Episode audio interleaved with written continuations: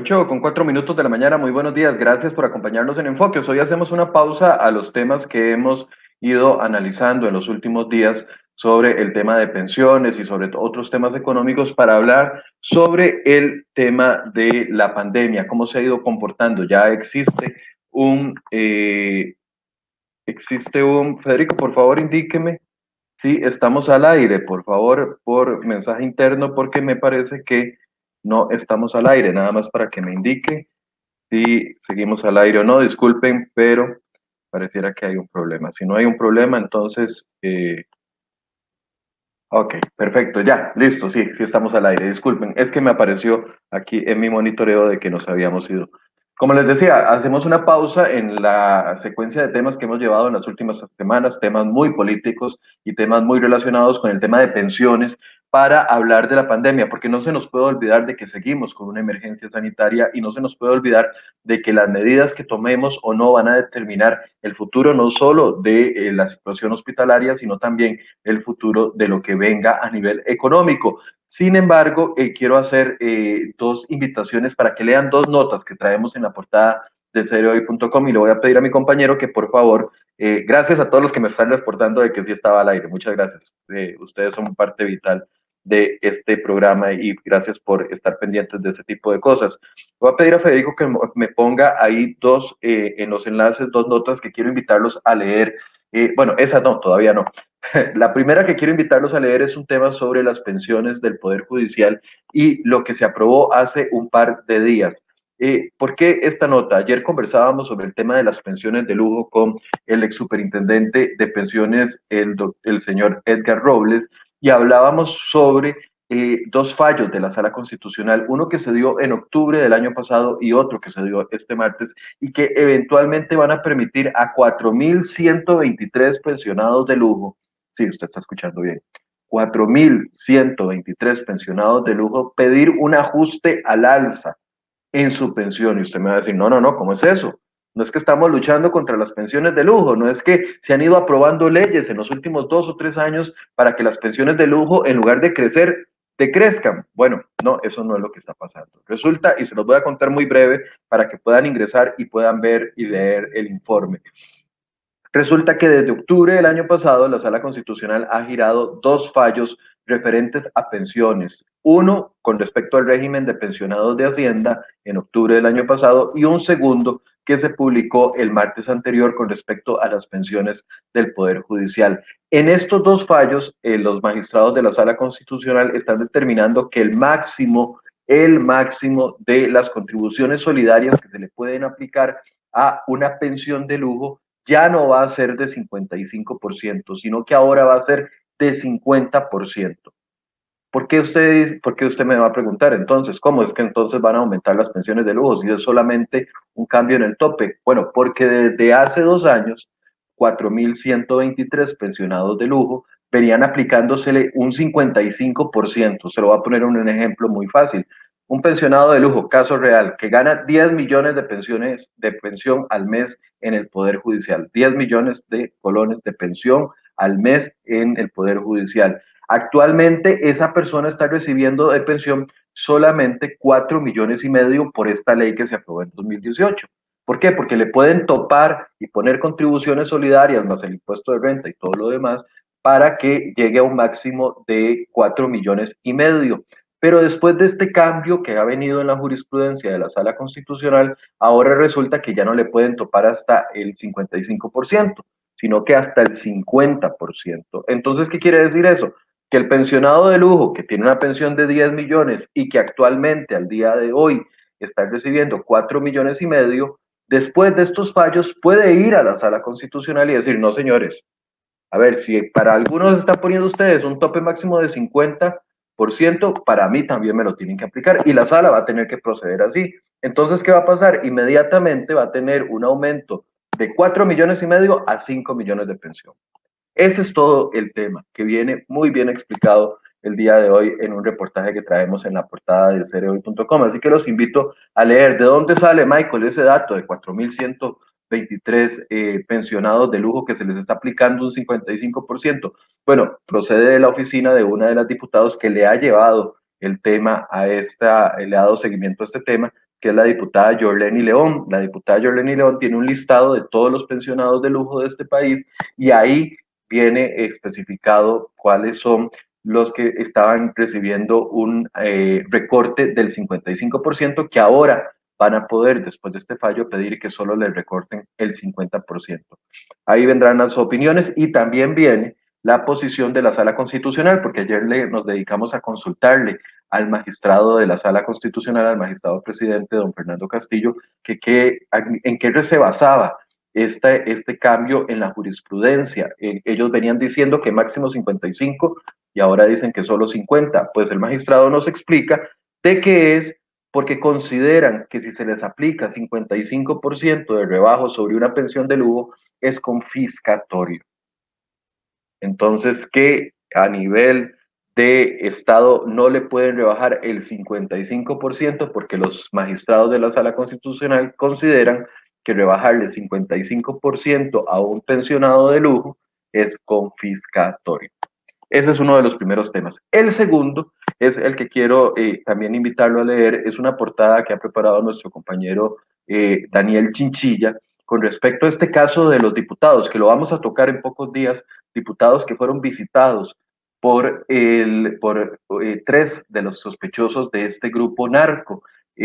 Ustedes recordarán que ayer se dio a conocer que seis diputados de la actual administración y siete del periodo 2014-2018 fueron visitados por estos tres sospechosos que cayeron el martes en, esta red narco que fue detenida y de la que se sospecha han traficado más de cinco eh, toneladas de cocaína a Europa por medio de contenedores y además que estas personas eh, estarían relacionadas con o estarían visitando algunos diputados. Bueno, Daniel Chinchilla hoy trae un otro vamos a ver otro, otro enfoque a esta nota y cuenta que dentro de las intervenciones telefónicas que hizo el OIJ para que antes de detener a estas personas y que es parte del legajo de pruebas que hay contra estas personas, hay unas escuchas de llamadas telefónicas. Y en estas escuchas de llamadas telefónicas entre los sospechosos narcos, ellos conversan sobre cómo elegir un buen abogado que los defienda en caso de que tengan una situación complicada.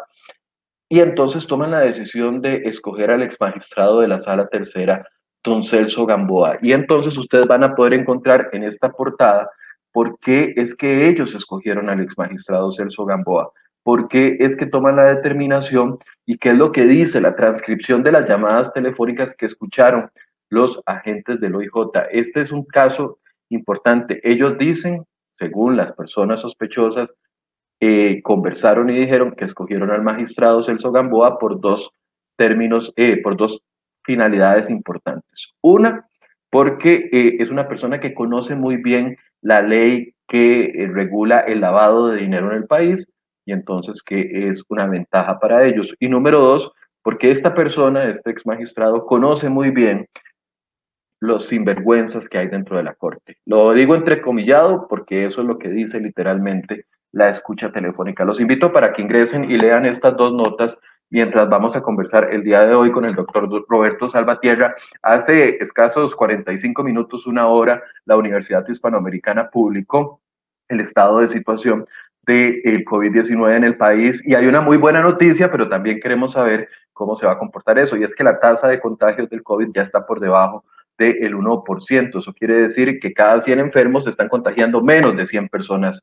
nuevas. Pero vamos a ahondar con el doctor Roberto Salvatierra que nos acompaña esta mañana. Buenos días, doctor. Disculpe que me extendiera, pero quería hacer esa invitación a las personas que nos están viendo. Tiene el micrófono apagado. No, te decía que excelente, más bien que nota más interesante eso de las pensiones de lujo. Siempre nos asusta ese tema bastante. Eh, sí, eh, hoy presentamos la pandemia número 59, ya llevamos 50 ediciones, el doctor Evans Bonilla y yo, este, también obviamente con la ayuda de nuestra compañera periodista. Eh, ya son casi 60 que hemos publicado desde el inicio de la pandemia. Y sí, en este momento, como lo dijiste, tenemos una disminución del RT, por el, del RT nacional por debajo de 1, lo cual efectivamente siempre nos ha puesto hacia una disminución de la pandemia. Esta es la tercera vez en este año que el RT, eh, la tasa de contagio, está por debajo de uno.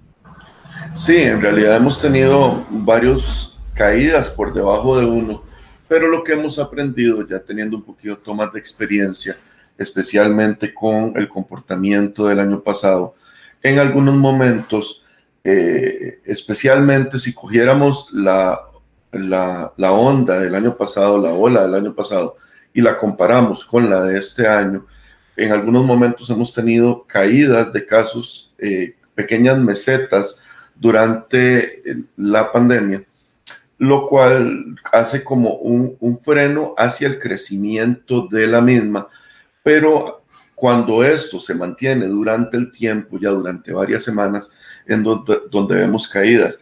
Si bien es cierto, eh, nosotros vemos un, un cuadro esperanzador en este momento. El compañero estadista nos decía, bueno, creo yo, y, su análisis es muy valioso, dice él, creo yo que lo que estamos viendo en este momento es un espejismo. Y nosotros lo hemos dicho muchas veces, el índice de reproducción está basado con datos que se calculan respecto a la semana o semanas anteriores. Obviamente habíamos tenido un aumento de casos muy significativo, y por ahora lo que creo que estamos viendo es un fenómeno de pausa. Nos gustaría poder ya decir, ok, ya estamos cayendo, tal vez si la próxima semana y la que sigue, que viene a ser casos que nosotros hemos dicho, tal vez veamos una tendencia hacia la caída, ahí sí podríamos decir que hay una disminución.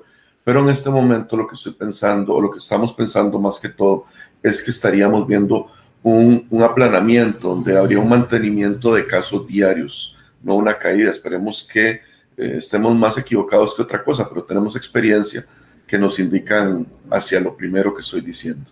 Eh, doctor, vamos a, voy a pedirle a mi compañero Federico que ahí en la nota baje un poquitito y ahí va a encontrar un gráfico donde está el comportamiento, eh, sí, un poquito más abajo, un gráfico donde está el comportamiento precisamente de la tasa R. Está entre febrero y el entre el 28 de febrero y el 23 de mayo. Ese pico, doctor, que vemos, ustedes lo van a ver, vamos a voy a tratar de... Este pico, que, este pico que ustedes ven aquí, eh, se da el 4 de abril, que es cuando la tasa R se dispara a prácticamente 1.40, que significa que 100 personas estaban contagiando en ese momento a 140 adicionales. Ahorita estamos, bueno, no, el doctor no, no, no me va a dar el, el dedo, pero a este extremo. A este de, mi lado, de mi lado. Exacto, doctor, ahí, usted señámelo, señámelo por, por ahí. Ok, a ese extremo, ahorita estamos en 0.94, que era lo que usted nos decía, que quiere decir que cada 100 enfermos solamente están contagiando a 94 personas adicionales. Pero usted decía que es una meseta, ¿por cuánto tiempo se puede, se tiene que estudiar para decir si es una meseta o si verdaderamente estamos ya logrando reducir la cantidad de contagios? Es que ahí lo primero que te diría es que no veas solamente el valor, sino que veas la amplitud de la onda. Fíjate, allá en febrero. Explíquenos, explíquenos eso con, con, Paco y Lola, por favor. A ver, ¿cómo te explico? Fíjate la diferencia que hay entre los números, que tanto se alejaron por allá de marzo de uno, y vea que se mantuvieron mucho tiempo alejado de uno. ¿Ok?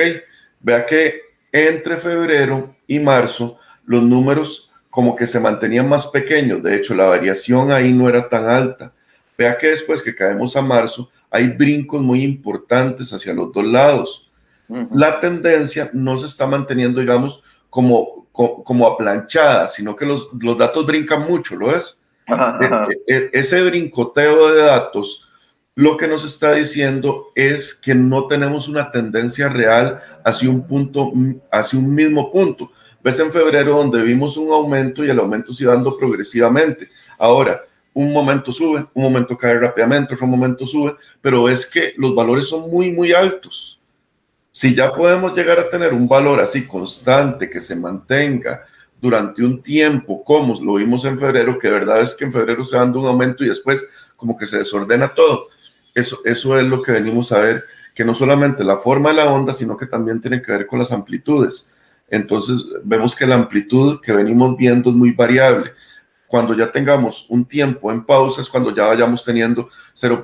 algo, 0.9, 0.9, 0.9 y dejemos de ver esas variaciones. por ahora es muy temprano para decir si vamos a dejar de ver esas variaciones. Esos brincos tan importantes entre semana y semana, lo que nos dicen es que todavía no hay nada estabilizable. Ahora, doctor, esos brincos se pueden dar ¿por qué, por qué motivo? Por una porque se está, por no sé, por, por menos cantidad de pruebas, por diferencias entre las cantidades de pruebas aplicadas para encontrar los contactos, o, o puede ser un comportamiento normal de la epidemia. Ok, te voy a explicar varias cosas. Con respecto al número de pruebas, por dicha, en las últimas semanas, hemos tenido una estabilidad de lo que se llama el índice de positividad. El índice de positividad hace una relación entre cuántas personas positivas hay por cantidad de pruebas aplicadas. Entonces te lo pongo, hemos estado al 20%. Si se han aplicado 100 pruebas, 20 personas salen positivas. En 200 pruebas, 40 personas salen positivas. En 1000 pruebas, 200. O sea, se ha mantenido esa relación matemática de cantidad de pruebas positivas versus personas. Entonces, por decirte algo, casi que podemos sacarlo de la ecuación porque hay una estabilidad dentro de ese valor. Ahora, ¿qué pasa?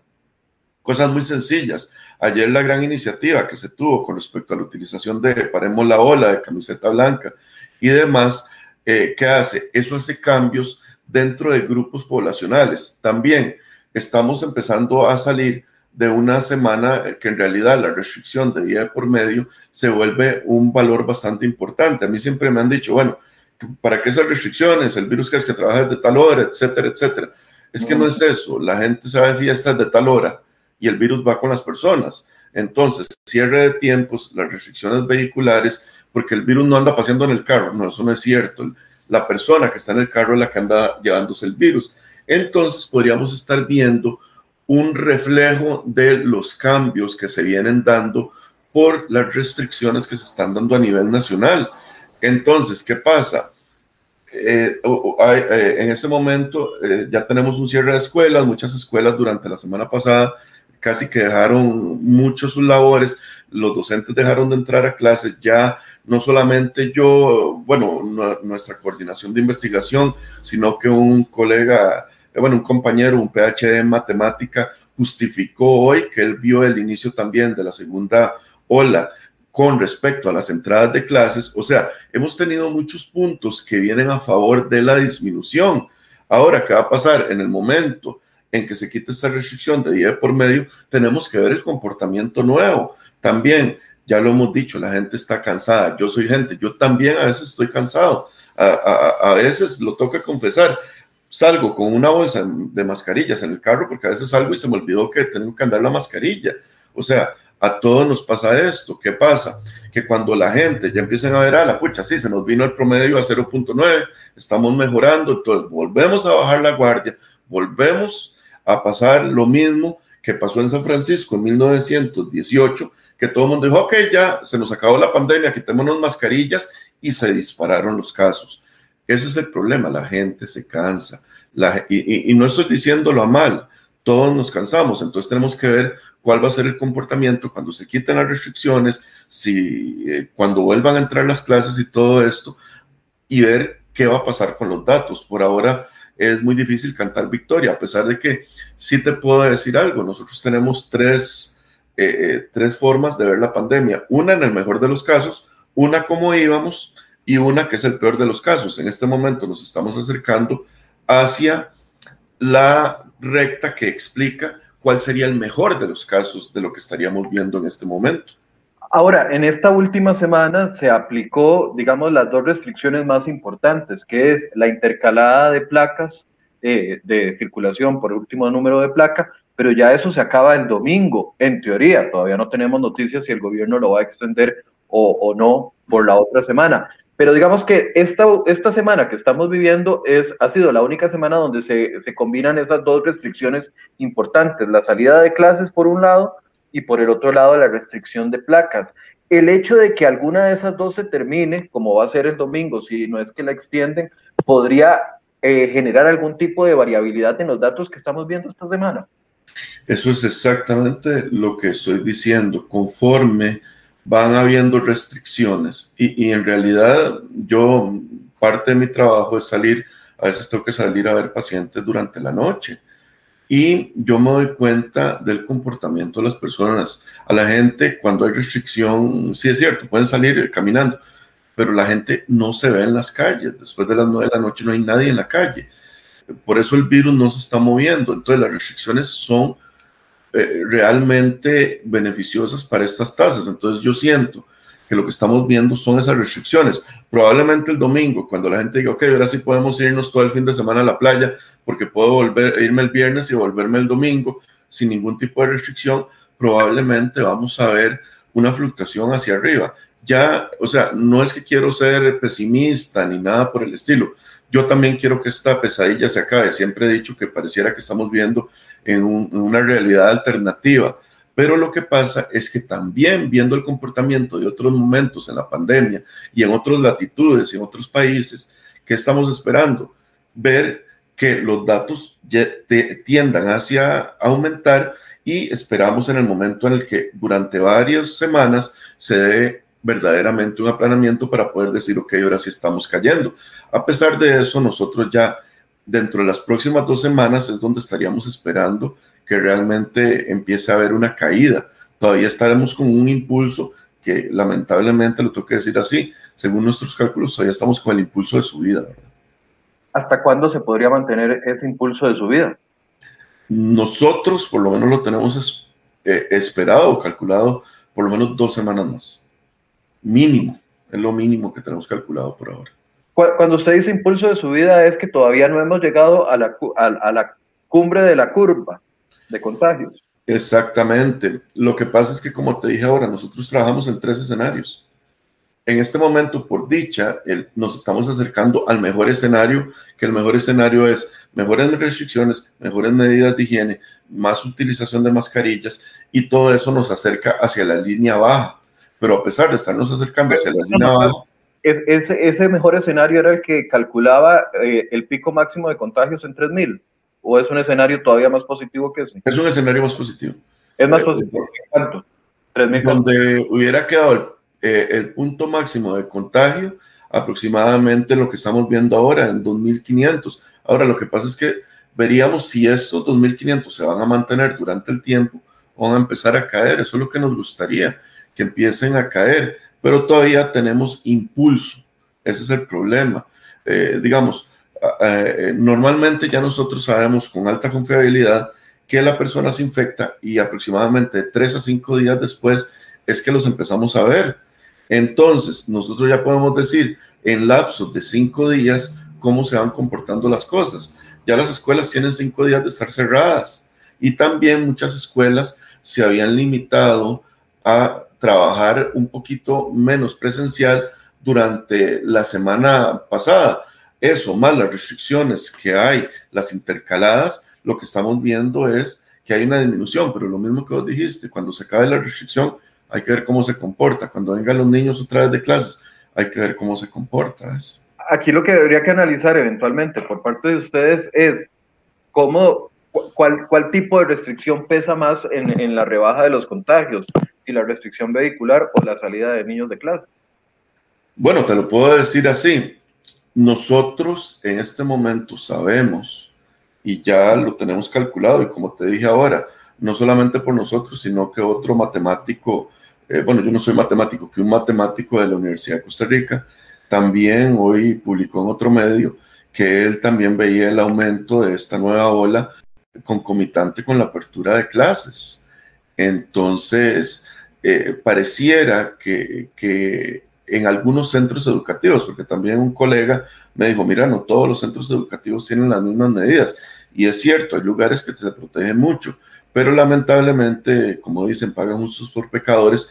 Hay puntos en el país, en centros educativos, donde, y, uno los entiende, no controla a veces uno los adolescentes en la casa, tampoco los va a controlar el maestro profesor en, los centros educativos. Entonces, especialmente, no tanto en escuelas, sino en colegios, es donde hemos visto nidos importantes de, COVID.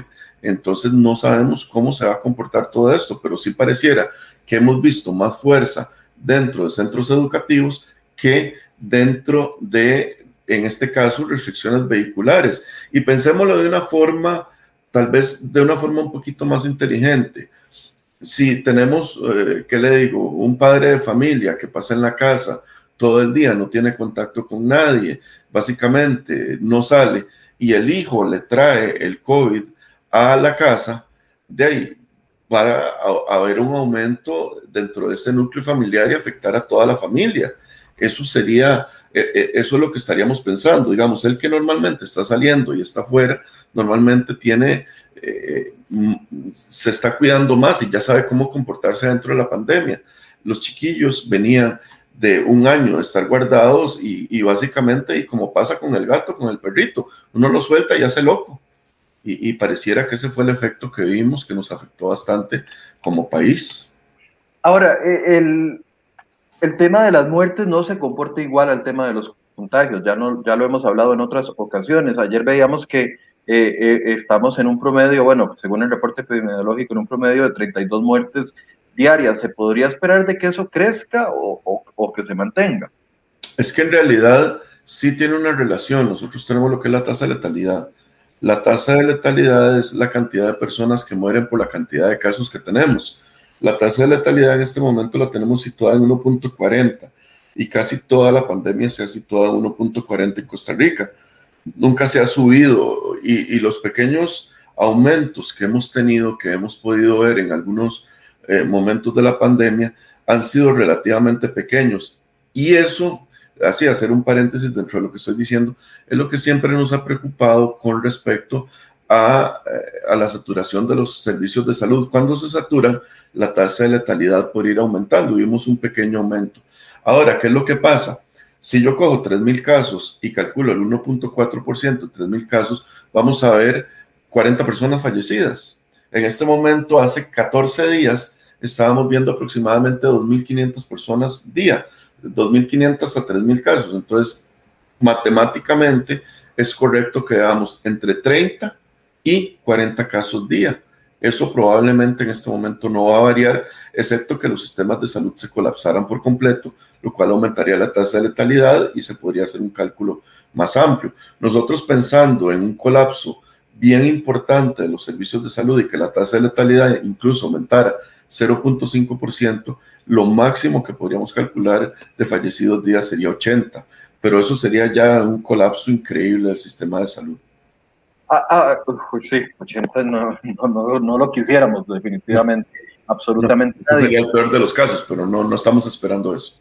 Ayer anunciaba la Caja del Seguro Social y el doctor Mario Ruiz que eh, motivaba a la gente a que se hiciera más pruebas serológicas. ¿Qué, qué, qué significa eso? ¿Por qué esta estrategia eh, hasta ahora? ¿Cómo lo analiza usted? En realidad, la identificación serológica lo único que nos va a decir va a ser que ya la persona tuvo el virus. No sé si en este momento es que la caja quiere hacer algún tipo de base de datos de personas que hayan tenido el virus para incluirlas dentro de algún tipo de estudio estadístico. La razón la desconozco, la utilidad es esta que le digo, para saber si una persona ha estado infectado y la razón en realidad no, no la entendería ni la podría extrapolar. La, la, prueba serológica, ¿cuánto tiempo después? Si yo me la hago hoy, ¿qué me estaría diciendo? ¿Que tuve el virus hace cuánto? Dependiendo de la, de la eh, inmunoglobulina que tengamos. Nosotros presentamos, bueno, en realidad tenemos varios tipos de inmunoglobulinas, pero voy a hablar de las dos inmunoglobulinas y ya le voy a explicar qué son las inmunoglobulinas. Eh, tenemos, cuando nosotros nos enfermamos, básicamente cualquier enfermedad infectocontagiosa, pasa lo siguiente, el sistema inmunológico empieza a atacar eso y genera marcadores eh, para poder marcar el virus o las células infectadas del virus. Hay unos marcadores que se llaman marcadores rápidos, que vienen a ser las inmunoglobulinas de tipo M, que aumentan muy rápidamente al inicio de la infección y después de eso quedan los marcadores de memoria, que son las inmunoglobulinas tipo G. Ahora, si usted se lo hace hoy y tiene el virus y le pegaron el virus ayer, las inmunoglobulinas G y M no van a existir.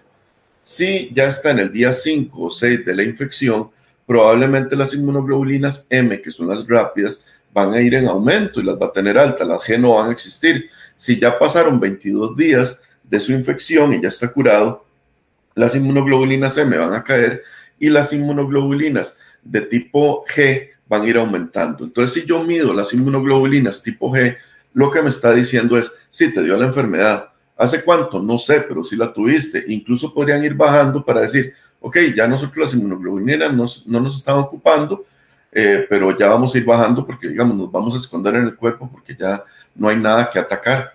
¿Ves? Entonces lo que nos dice es que tuvimos una enfermedad y dependiendo de la inmunoglobulina nos puede dar un tiempo con respecto a hace cuánto la tuvimos. También hay una cosa importante, las inmunoglobulinas no se usan para diagnóstico porque hay una pequeña reacción cruzada con otras de tipo coronavirus. Entonces, si tal vez te dio una gripe por un coronavirus que no es el, eh, el COVID-19, probablemente podría llegar a tener esas inmunoglobulinas altas si no especifican que haya sido ese virus. Con muy poca probabilidad, pero existe. Es muy poca la, reacción cruzada. Doctor Salvatierra, eh, a ver, cuando inició esta ola, la cantidad de personas que estaban eh, siendo vacunadas era mucho menor de la cantidad de personas que tenemos ahorita en proceso de vacunación. A pesar de que el proceso ha sido lento, bueno, eh, seguimos esperando que se acelere, pero ya hay avances en el proceso de vacunación.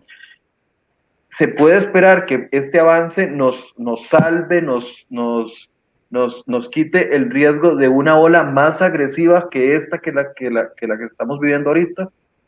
Eh, primero que todo, para ver varias cosas. Ayer yo estaba sentado con el excelente doctor Evans, y nos sentamos a ver cálculos de lo que sería el tiempo para duplicar la vacuna.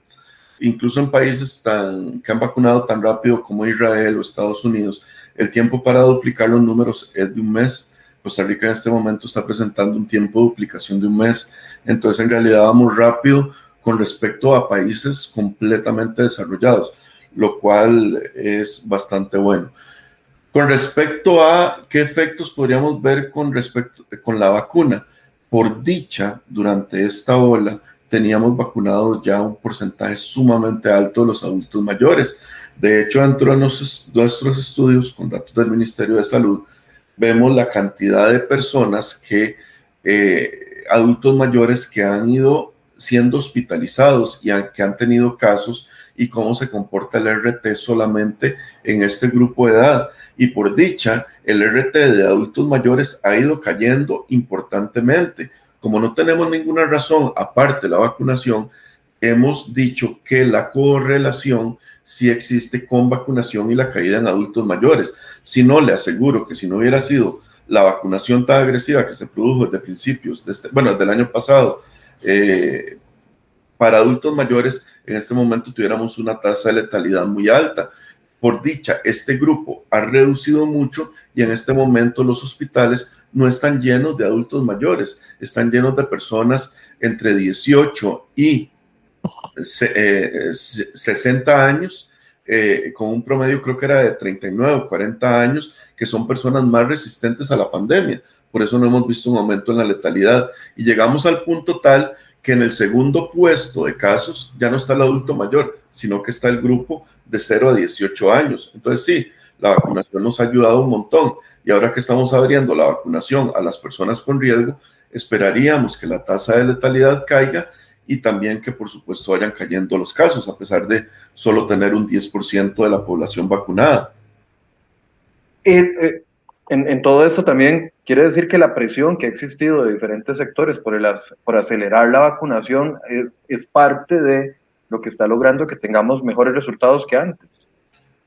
Sí, obviamente, en el momento en que nosotros aceleremos la vacunación por cualquier sector, por cualquier forma que se dé, y, y como ya lo hemos dicho muchas veces, la alianza público-privada se vuelve un, un un hito del cual tenemos que partir para mejorar la vacunación. Necesitamos que las empresas privadas ayuden, como creo que ya algunas empresas han prestado sus parqueos, otras han prestado, prestado sus centros de salud, e incluso ahora que ha pasado todo este problema con los internos, que yo tengo que decir rápidamente, los internos tienen que volver a trabajar, estamos en una crisis de salud, Pero con toda esta problemática que se está dando, necesitamos más manos vacunando. Incluso los internos pueden ayudar, estudiantes de enfermería, eh, médicos pensionados, que algunos ya han dicho que lo van a hacer, o incluso la cantidad de médicos que están desempleados o personal en salud de enfermería que están completamente capacitados para hacerlo. Deberíamos de hacer que las dosis que nos llegan se nos gasten en cuestión de días. Deberíamos de aumentar la velocidad de vacunación. Sí tenemos que ver algo interesante, eh, que de hecho ayer eh, eh, estaba viendo y estaba haciendo una revisión que el tiempo de vacunación para segunda dosis de AstraZeneca y de Pfizer, el de AstraZeneca siempre ha sido tres meses, el de Pfizer se está aumentando a tres meses, eh, lo cual hace... ¿Ah? Para el grupo 3. No, no, no, a lo que me refiero es esto. La primera dosis se pone y la segunda dosis se está poniendo ahora, según los nuevos estudios, se recomienda ponerla en los dos tipos de vacunas tres meses después.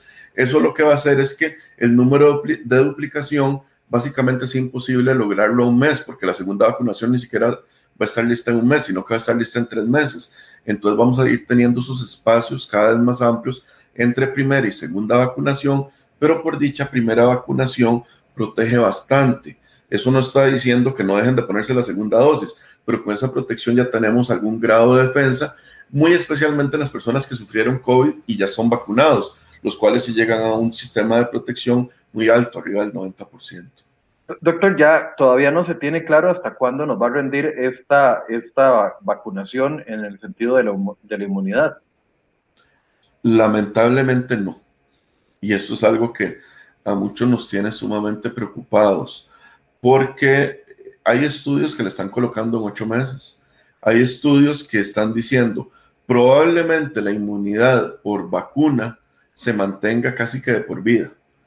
Pfizer en este momento a nivel internacional está peleando y está diciendo probablemente necesitemos un tercer booster shot, o sea, una inyección de soporte que va a ser la tercera inyección para mantener la inmunidad más tiempo. En este momento nosotros sabemos, analizando otros coronavirus, que la inmunidad dura de tres, de tres meses a un año. ¿Qué va a pasar? No sabemos. Son estudios que lamentablemente eh, al contrario de los estudios en vacunas que se podían ir haciendo varios estudios eh, al mismo tiempo en distintas fases, en este momento no hay otra forma de, adelantar el conocimiento excepto con el paso del tiempo. Sí podemos decir varias cosas. Sabemos que la inmunidad natural cae y datos que estaba leyendo hoy en la mañana nos decían que la inmunidad natural eh, a, a seis meses eh, cae en 20%. Lo que sí hemos dado cuenta es... son personas que se enfermaron y, se recuperaron del virus. Sí, de hecho, hay algunos estudios estadísticos para calcular eh, eh, la inmunidad del rebaño que meten un grupo de la población que está que estuvo enferma de hoy hace seis meses hacia atrás, los meten dentro de la inmunidad del rebaño, pero los que se enfermaron a principios de la pandemia, en teoría, excepto que ya estén vacunados, ya no están dentro de esa inmunidad natural. Pero lo que sí se ha visto es que incluso personas con mucho tiempo post-infección, cuando les da normalmente la segunda vez la reinfección, que al principio dudábamos si existía, ahora sabemos que sí existe, muchas veces la carga viral es muchísimo más baja, lo cual nos dice, si bien es cierto, la persona se enferme, se enferme, disculpe, probablemente esta persona no va a tener una infección tan violenta como si no tuviera ningún grado de inmunidad. Y hay que recordar, lo que nosotros queremos hacer con las vacunas es hacer que las personas no terminen hospitalizadas ni fallecidas. no, no, evitar, no, evitar, la enfermedad al 100%. Aló, ¿me escucha? Aló. Se nos fue. Ahí está, ahí está de nuevo. Ok. Yo he estado utilizando un concepto últimamente, la lluvia. Y, lo que hablo es como por decirles esto, cuando uno está vacunado, eh, es como si le cayera la lluvia, no es que la lluvia no le va a caer, pero le va a caer una garúa. En cambio, a los que no están vacunados les va a caer un aguacero con truenos y demás. El hecho de que haya una garúa no significa que yo no me voy a mojar y que si abrazo a alguien también lo voy a mojar, pero probablemente lo mojo menos. ¿Entiendes? Sí. Sí, claro. Eso quiere decir, a ver, la gente que se ha ido vacunando en estos primeros seis meses del año, eh, sí, si la vacuna dura efectivamente, como se cree, un año, que podría enfermarse el próximo año, pero con consecuencias menos, menos graves que las que pudo haber tenido si se hubiera enfermado en estas horas de este año. Eso es por ahora lo que se cree, no lo sabemos. Eh, eso es uno de los problemas que en este momento están analizando eh, colegas a nivel de otros países. Tenemos que mantener un ojo encima de Israel en este momento, que es uno de los países que tiene la mayor vacunación eh, del mundo, al igual que Bután, que son países que tenemos que ver cómo se va a comportar esto en seis, ocho meses, porque si estos países vemos un fallo y que empiecen a aumentar los casos en seis, ocho meses, tenemos que ir previendo qué va a pasar con nosotros en ese tiempo. Ojalá que sean casos que no existan y que ya podamos dar eh, un punto final dentro de unos meses eh, a esta pandemia, pero por ahora tenemos que mantenernos observantes de las condiciones en otras latitudes lo pregunto porque, bueno, con el tema de las vacunas, uno, uno esperaría que si se tiene que ir, previendo vacunas para el año 2022, de que se vayan amarrando los contratos de, de, algún tipo o que se vayan haciendo las gestiones. Pero hasta el momento la noticia que tenemos es que los contratos que hay es para suplir los 9 millones de dosis para 4 millones y medio de personas para este año, pero no sabemos qué va a pasar el próximo año. Eh, eh, esa falta de decisión puede venir precisamente de la falta de información de cómo se va a comportar el virus el, el, próximo año. Nosotros en medicina tratamos de hacer algo que se llama medicina basada en evidencia. Necesitamos una evidencia para decir cómo comportarnos al enfrentarnos un paciente. Esa es la forma correcta por decirle algo, la evidencia anecdótica, fulanita le pasó tal cosa y se tomó un jugo de limón y, le pasó eso, conozco a fulanita que le pasó tal cosa. Eso no importa porque estadísticamente no tiene valor. La medicina basada en evidencia es medicina que tiene valor estadístico y un análisis importante de casos. Probablemente en este momento uno entendería al gobierno y a los ministerios que no estén pensando en qué va a pasar en el año 2022, porque lo que se quiere es arreglar la situación de emergencia. Puede ser que, eh, y por dicha nos ha pasado algo, la pandemia viene atrás en nosotros que lo que viene en Europa, que lo que viene en Estados Unidos, que lo que viene en otros lugares del mundo. Entonces nosotros podemos ver el comportamiento, cómo se va dando en otros países para prever qué va a pasar con nosotros. Entonces, basado en eso, nosotros podemos ver si aquí a tres, seis meses cómo se comporta Israel. Si vemos que en Israel vuelve a pasar un problema, podemos decir, ok, empecemos de un solo tiro a comprar vacunas para ver qué es lo que va a pasar. Pero sí me voy a dar un paréntesis dentro de esto. Yo creo que eh, el as debajo de la manga para el control de esta pandemia en un momento dado no van a ser las vacunas, va a ser tener un tratamiento, cuando vos digas, escucha, me siento mal, como va a decir la gente, me siento como con COVID, van a irse al hospital, se les va a hacer un hisopado, una prueba rápida y se les va a dar el tratamiento para que reduzcan la carga viral y esas personas las vamos a poder curar muy fácilmente. Si bien es cierto, probablemente esto se vuelva como una gripe para todos, que vamos a tener el COVID dando vueltas, lo ideal es tener cómo curarlo y de hecho por ahí estamos viendo la luz al final del túnel con estudios eh, el que más conozco es de la casa farmacéutica Pfizer, que están generando, eh, no se llaman antibióticos, pero son antirretrovirales específicamente contra COVID, que ya los tienen en pruebas, que esperaríamos que de aquí a poco tiempo estén por ahí y, se termine ojalá vendiendo como la acetaminofén en, en la esquina de, de las pulperías, ¿verdad? Esto, esto lo que sería un tratamiento ya alternativo al que se está aplicando ahorita a las personas que se contagian de COVID en los hospitales. Te explico, en este momento... Y todos estos, los esteroides, es que no lo puedo decir la palabra porque no, solo ustedes la pueden mencionar. La de los esteroides yo no lo puedo mencionar, pero es algo alternativo a esto que se aplica ahorita cuando las personas están eh, enfermando. Déjame que te explique, por ponerte un ejemplo nosotros sabemos en este momento, digamos que cuando una persona tiene cáncer le damos un anticancerígeno y con eso lo atacamos.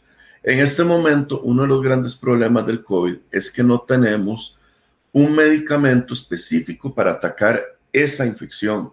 Entonces, los medicamentos como los esteroides, la dexametasona o otras cosas que estamos utilizando, lo que estamos haciendo es como cuando nos da gripe, que nos dicen, no, la gripe no la podemos curar, pero lo que hacemos son cosas que te damos para que te que el acetaminofén, que un antiinflamatorio, que algo para parar la tos. Y eso es como estamos atacando el COVID en este momento. Metemos la dexametasona como antiinflamatorio, metemos cosas para abrirle un poquito los bronquios, buscamos si hay una sobreinfección y metemos antibióticos, pero en este momento lo que se está buscando es una bala que sea específica para la enfermedad SARS-2, que es la que produce el COVID, y cuando lleguemos a tener esa, ese medicamento y tengamos un paciente con COVID, vamos a poder llegar y decirle, ok, tenés COVID, sí, toma este medicamento específico, le reducimos la carga viral y probablemente nada le pase.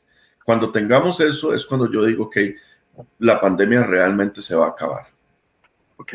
Hay muchas preguntas, doctor, y quiero irlas eh, aprovechando el tiempo en los últimos 10 minutos que nos quedan para irlas eh, despejando si usted tiene eh, la información a mano. Una de las personas nos está preguntando con respecto a los efectos secundarios de la vacuna de AstraZeneca dice que eh, se puso la vacuna de AstraZeneca y que eh, le dio una quiebra huesos muy fuerte con diarrea. ¿Eso es normal dentro de los efectos secundarios?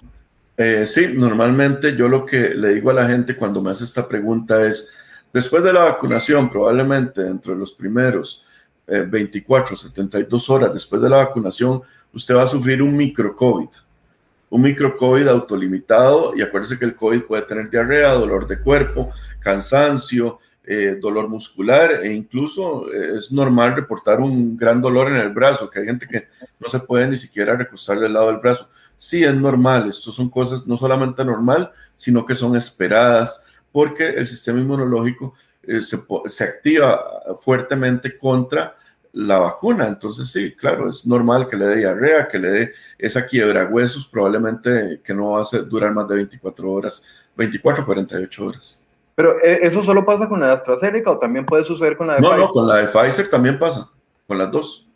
Ah, ok, porque es que mucha gente he escuchado que algunos no se quieren poner la vacuna de AstraZeneca por miedo a que tener una reacción más violenta de la que puede tener la vacuna de Pfizer. Yo me vacuné con AstraZeneca eh, fue la que me tocó y muy feliz de que me la hayan puesto porque en realidad eh, por un asunto académico y, todo eso, AstraZeneca está con Oxford. Yo quería la vacuna de Oxford, que es como por decir a nivel académico sumamente importante. Sí, pasé 24 horas casi que cansado, dormido y con fiebre. Y me dio y, y a mis padres que los vacunaron con Pfizer, eh, a mi, a mi papá no le dio nada, pero a mi mamá estuvo con cansancio, estuvo con dolor de cuerpo, pasó unas 24 horas mal.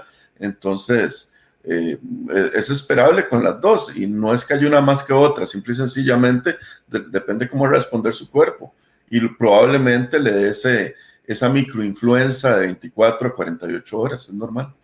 Ok, Yaudia Azofeifa nos pregunta, ¿qué tan efectivos son los medicamentos para subir las defensas para combatir el COVID por si uno se llega a contagiar?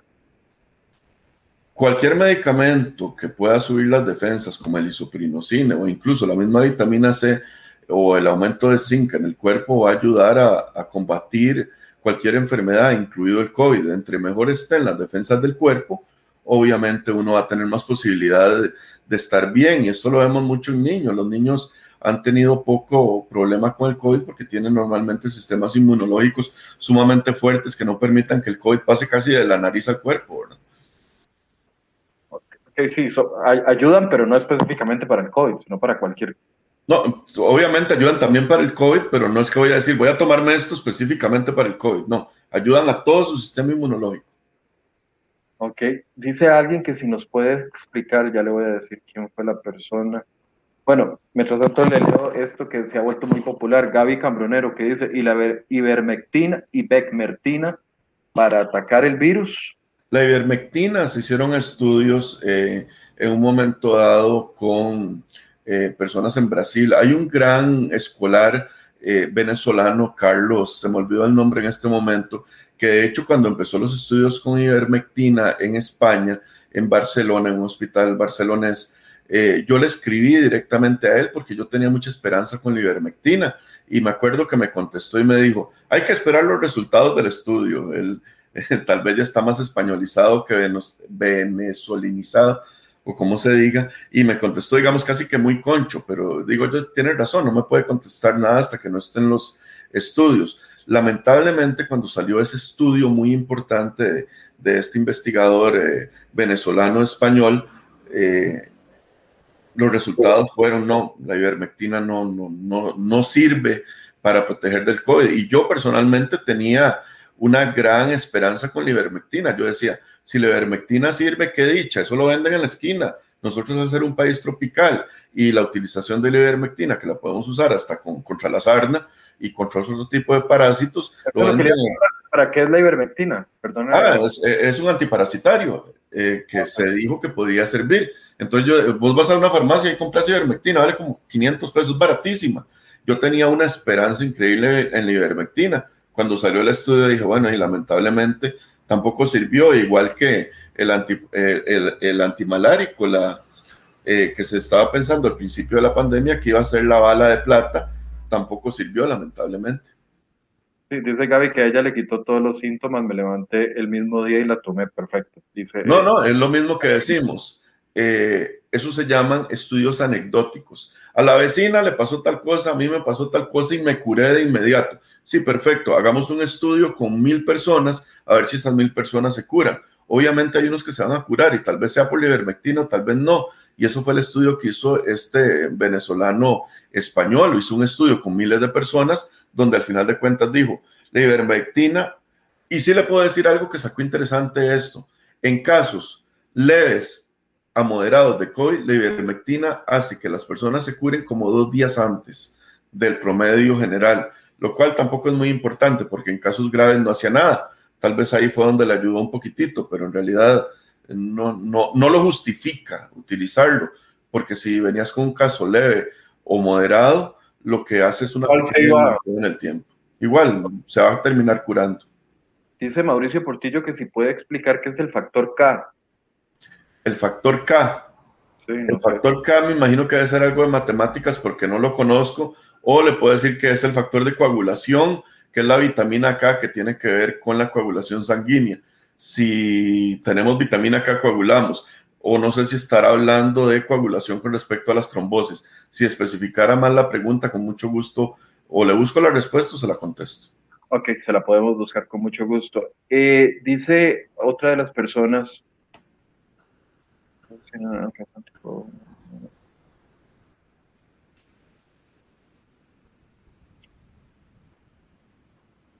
Sí, algunos tienen comentarios muy fuertes contra la vacuna de AstraZeneca porque dicen que no, no, no, eh, no es la de mejor calidad al compararla con Pfizer. ¿Existe algún tipo de, de estudio internacional que pueda establecer, digamos, las calidades de, la, de las diferentes vacunas? Bueno, en este momento solo estamos recibiendo esas dos acá en el país. Mira, te voy a contar cosas interesantes. Cuando se dijo la vacuna de Pfizer tiene muchísima más protección que la vacuna de AstraZeneca, eh, un, eh, ¿cómo se dice? Como un regidor de Minnesota, si no me equivoco, escribió una carta al gobierno de los Estados Unidos y les dijo, por favor no me manden más esa cochinada de AstraZeneca, no la queremos aquí en Minnesota, solamente mándenos vacunas de Pfizer. Ahora, ¿qué pasó? Pasó algo muy interesante el momento en el que se estudió, se estudió específicamente en Estados Unidos y en Europa cuando la pandemia estaba completamente por abajo, estaba en el mínimo de la pandemia. Los resultados que se dieron fueron sumamente buenos, pero en ese momento la población era muy baja. Al contrario de la vacuna de AstraZeneca, de AstraZeneca, que se estudió no solamente en países como Estados Unidos y Europa, sino que eh, AstraZeneca y Oxford AstraZeneca se estudió en Brasil, se estudió en Sudáfrica, se estudió en países latinoamericanos, en algunos, donde en ese momento estaba el pico de la pandemia. Entonces, la vacuna de Pfizer versus la de AstraZeneca no son comparables. ¿Por qué? Se estudiaron en poblaciones distintas, en momentos distintos y en características epidemiológicas distintas. Por eso es que pareciera en algunos casos que la de AstraZeneca tiene una cobertura menor al 80, eh, una cobertura menor que creo que llega al 82% y la de Pfizer le dicen que llega al 97%. Pero ¿qué es lo que pasa? Este 87 no es comparable con el 92 por las poblaciones de estudio. Pero lo que sí le puedo decir es que con una protección de 80% o con una protección del 90%, con ninguna de las dos va a terminar en la unidad de cuidados intensivos de un hospital, que eso es lo que se busca con la vacuna. No es que usted no se va a enfermar, lo que estamos buscando es que no termine consumiendo recursos hospitalarios y que no termine muerto. Y la mortalidad en las dos vacunas es básicamente de cero. No puedo decir que es de cero, pero es sumamente baja y eso es lo que estamos buscando. Entonces, más malo, más bueno, no son comparables. Lo que le puedo decir es que los momentos de estudio entre las dos vacunas y las poblaciones de estudio fueron muy distintas. Por eso hay diferencias en los resultados finales. Eh, doctor, alguien nos está preguntando si la decisión que tomó eh, el gobierno en los últimos días de extender por eh, más plazo la colocación de la segunda dosis los expone de una u otra forma a poderse contagiar, aunque ya tengan la primera dosis. Yo sé que ya lo explicó, pero tal vez para ayudarle a esta persona a entender el, tema. Primero que todo, eso no fue una decisión del gobierno de Costa Rica. Okay. Eso fue una decisión de la casa farmacéutica Pfizer que se dio cuenta que al espaciar más la vacuna hay una mejor respuesta inmunológica entre la primera y la segunda dosis. Obviamente, incluso ya con las dos dosis la persona se puede llegar a enfermar, pero incluso con una dosis, el hecho que esa persona se enferme gravemente disminuye importantemente. Lo que pasa es que se está buscando que estas vacunas se vuelvan más efectivas. Dentro de los estudios al principio decía que la vacuna de Pfizer era más efectiva a los 21 días pero ahora, conforme más tiempo, y es que el tiempo es lo único en las investigaciones que no podemos apurar, ahora con más estudios que se han dado más tiempo, nos hemos dado cuenta, los investigadores de Pfizer se han dado cuenta, que la aplicación de en tres meses produce una mejor respuesta inmunológica que la aplicación a 21 días. Entonces, ¿que queda expuesto durante esos tres meses? Puede ser que sí, pero le aseguro que estaba más expuesto cuando no tenía ninguna vacuna. Ok. Y para ir cerrando, Sergio Tencio decía cómo ve las medidas que se están aplicando en Nueva York y también en otros lugares de Estados Unidos que más bien invitan a la gente o no, a la gente vacunada a no usar más, más, la mascarilla. Esto ha sido un problema a nivel social en Estados Unidos y, y, lo he visto en muchos lugares. Lo que se dice es que cuando usted está con personas vacunadas, puede empezar a dejar de utilizar la mascarilla. Y eh, mucha gente está criticando esta decisión de la CDC porque dicen, bueno, ¿cómo sabemos quién está o quién no está vacunado? No lo sabemos. Y ha sido interesante, de hecho, ayer estuve leyendo un artículo donde los lugares donde están empezando a disminuir la utilización de mascarillas, la gente se está empezando a resfriar. ¿Se acuerda que eh, les pregunto a la mayor parte de las personas que están por aquí, ¿cuándo fue la última vez que tuvieron un resfrío? Eh, bueno, hace poco cuando hubo un virus de diarrea o durante el último año cuando tuvieron una diarrea cuando se estaban lavando las manos y usaban mascarillas. La mayor parte de la gente, y esto también es anecdótico que yo conozco, sé que casi no han tenido gripes en, en el último año. No solamente eso, sino que estadísticamente hablando, los casos de gripe a nivel mundial cayeron, si hay estudios de eso. En Nueva Zelanda pasaron toda la temporada de la influenza sin un solo caso de influenza. ¿Por qué? Porque las medidas sirven.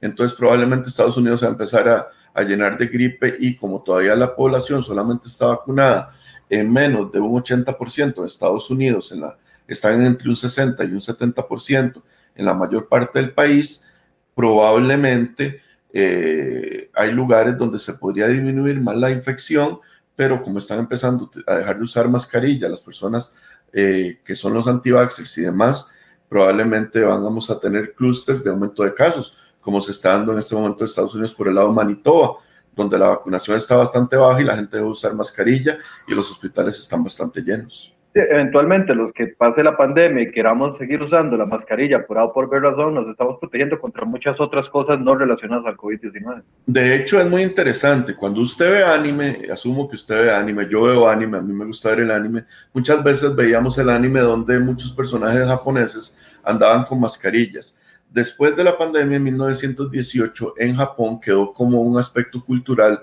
la utilización de la mascarilla. Entonces usted anda medio resfriadillo, se pone la mascarilla, va a trabajar con la mascarilla y lo que evita es la propagación de su enfermedad o si hay otro compañero enfermo que usted no se puede enfermar. Eso me parece cortesía social. Si yo ando con una gripe, me pongo la mascarilla y simple y sencillamente ando tranquilo en la calle. Y te voy a poner algo, yo hice una prueba al principio de la pandemia, salí con mascarilla y guantes cuando era creo que en marzo del año pasado y la pandemia no había empezado. Todo el mundo se me acaba viendo como si fuera un extraterrestre. Ahora ver a una persona sin mascarilla más bien es lo que nos molesta.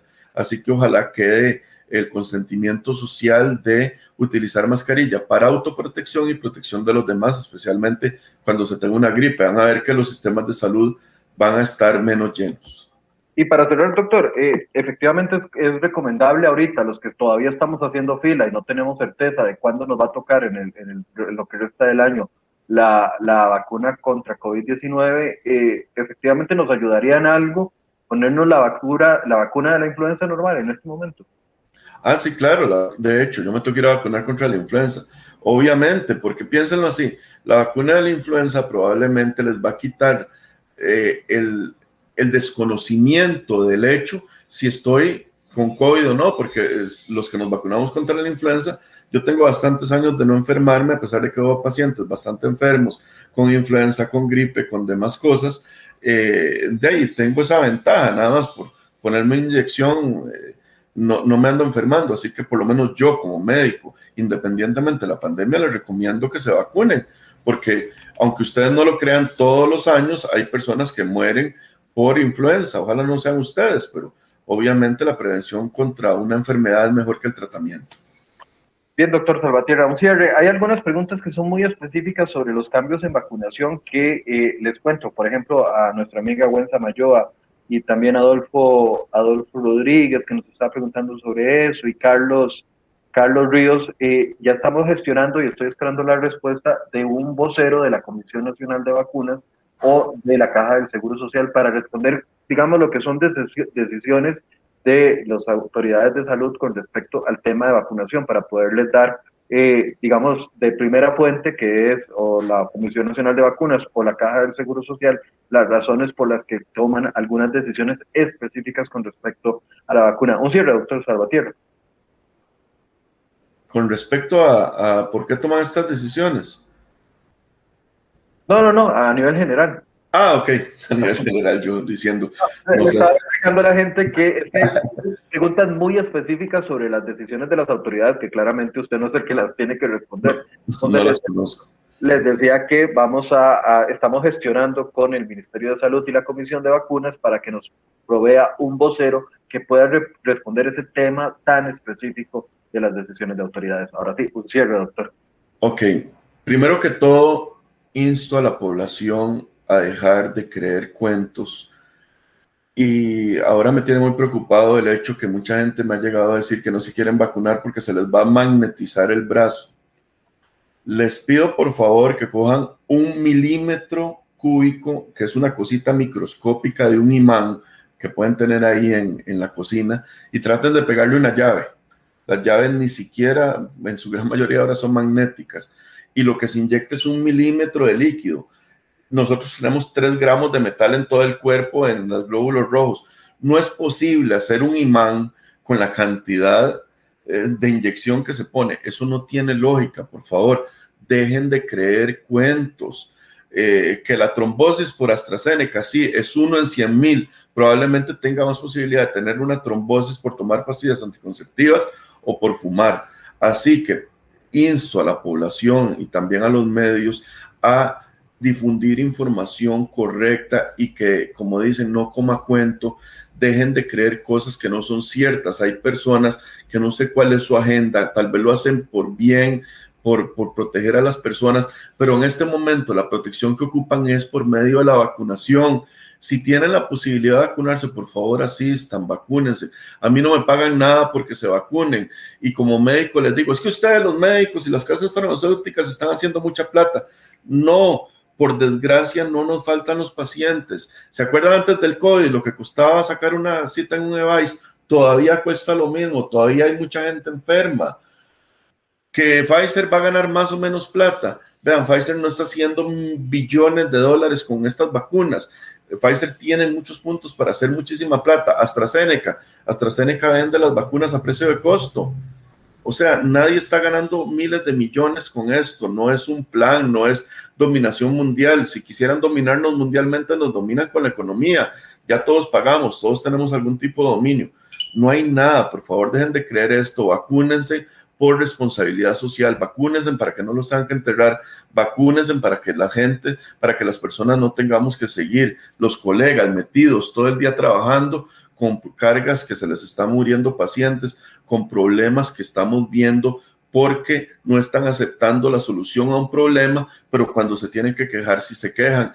Y también, si me estuviera oyendo alguna de las autoridades de la Caja Costarricense del Seguro Social, por favor devuelvan a los internos a donde tienen que estar, que les corresponde con sus vacunas. El país los necesita y necesitamos la creación cada vez de más médicos, porque ya lo hemos demostrado que es uno de los puntos más valiosos de este país, tener una buena, buena infraestructura en salud y buen personal. Pero que vuelvan los internos vacunados, que el Ministerio de Salud... Bueno, obviamente tienen que estar vacunados, pero ocupamos esas manos. Los internos trabajamos mucho. Bueno, no yo no he hablado mucho del tema todavía porque he estado esperando el momento para poderlo abordar, pero es que pareciera desde afuera que se están tirando la pelota entre la caja del Ministerio de Salud para tener a los internos afuera y no, y no toman la decisión de vacunarlos. ¿Qué, qué, qué, cuánto podrían estar ayudando si estuvieran vacunados dentro de los hospitales en este momento? Todos los médicos hemos sido internos, todos. La cantidad de trabajo que descarga un interno es ridícula hacemos ingresos, metemos suturas, muchas veces ayudamos con traer papeles, descargamos a los médicos para que se atiendan más personas. Un hospital sin, internos es un hospital que tiene sus capacidades muy limitadas. Esa es la realidad. Son 600 personas en este momento en un sistema de salud que los estamos ocupando a nivel nacional. Yo no entiendo cuál es la decisión de sacarlos, que no son funcionarios, que no son estudiantes, que están en un limbo, que no se les paga, que sí se les paga. Bueno, todos sabemos y en el momento en el que nos metemos a estudiar salud y cuando hacemos el juramento hipocrático, sabemos que en cualquier momento nos morimos, nos enfermamos, nos pasa algo, tenemos una problemática, nosotros asumimos esos riesgos.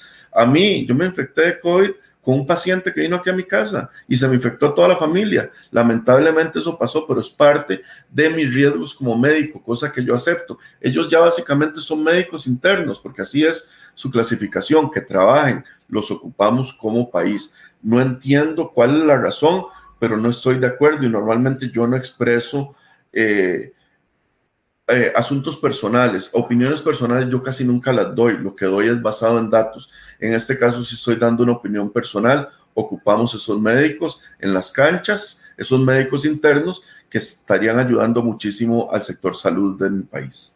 Sí, pero insisto, los ocupamos vacunados. En la, bueno, obviamente se vacunan y vuelven a entrar debería ponerlos en los grupos prioritarios para que se vacunen lo antes posible y, y, que vuelvan a los hospitales a ayudar, sabiendo la saturación que hay. Mira, te soy sincero, a mí me pareció increíble darme cuenta que no estaban en el grupo, en el grupo primero de vacunación. Nunca lo supe, o sea, yo di por un hecho, por ser personal en salud y estar en contacto constante con los pacientes, yo dije, o sea, yo asumí que todos estaban vacunados, o sea, y jamás creí que los iban a sacar, o sea, los necesitamos ahí y lo que están haciendo también es una presa educativa porque las universidades en este momento siguen sus cursos normales y van a ser más internos y yo no sé qué va a pasar con ese montón de internos o con los servicios sociales. Lo que están haciendo es una presa en el sistema educativo y ocupamos médicos, esa es la realidad. Sí, hoy escuchaba en otro programa al doctor Ruiz diciendo de que están los médicos especialistas, los médicos generales de la caja están completamente saturados, que algunos solo están yendo a dormir una o dos noches a la semana a la casa precisamente por la cantidad de trabajo que hay. Y desde ayer fue que salieron los internos, ¿verdad? De los hospitales. Sí, de hecho yo he hablado con colegas. No, me imagino cómo van a estar los médicos en los próximos No, yo, yo he hablado con colegas, el cansancio, no solamente de médicos, sino de, de los compañeros de enfermería, que su trabajo es todavía más fuerte eh, eh, eh, los colegas ya no hayan, hay un cansancio emocional, hay un cansancio físico, o sea, el personal de salud en Costa Rica, piénselo así, yo soy medicina privada y trabajo en una universidad muy claramente. Yo a veces estoy cansado porque la gente no quiere ir a los EVAIS, pero los compañeros están saturados los EVAIS, están saturados las clínicas, están saturados los hospitales, ya no hayan cómo hacer más guardias y les quitan 600 personas.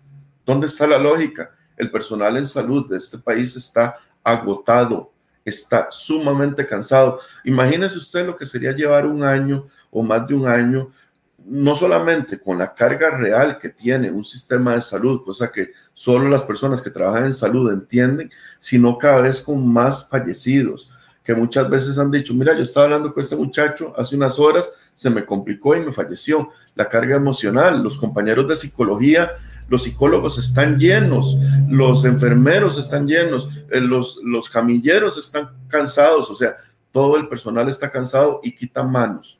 No tiene lógica y es injusto. Vamos a abrir un espacio en los próximos días para hablar de este tema y esperar definitivamente que ojalá eh, puedan retornar ellos a, a brindar ayuda, que es lo que se necesita. Muchas gracias, doctor Salvatierra, por el espacio el día de hoy.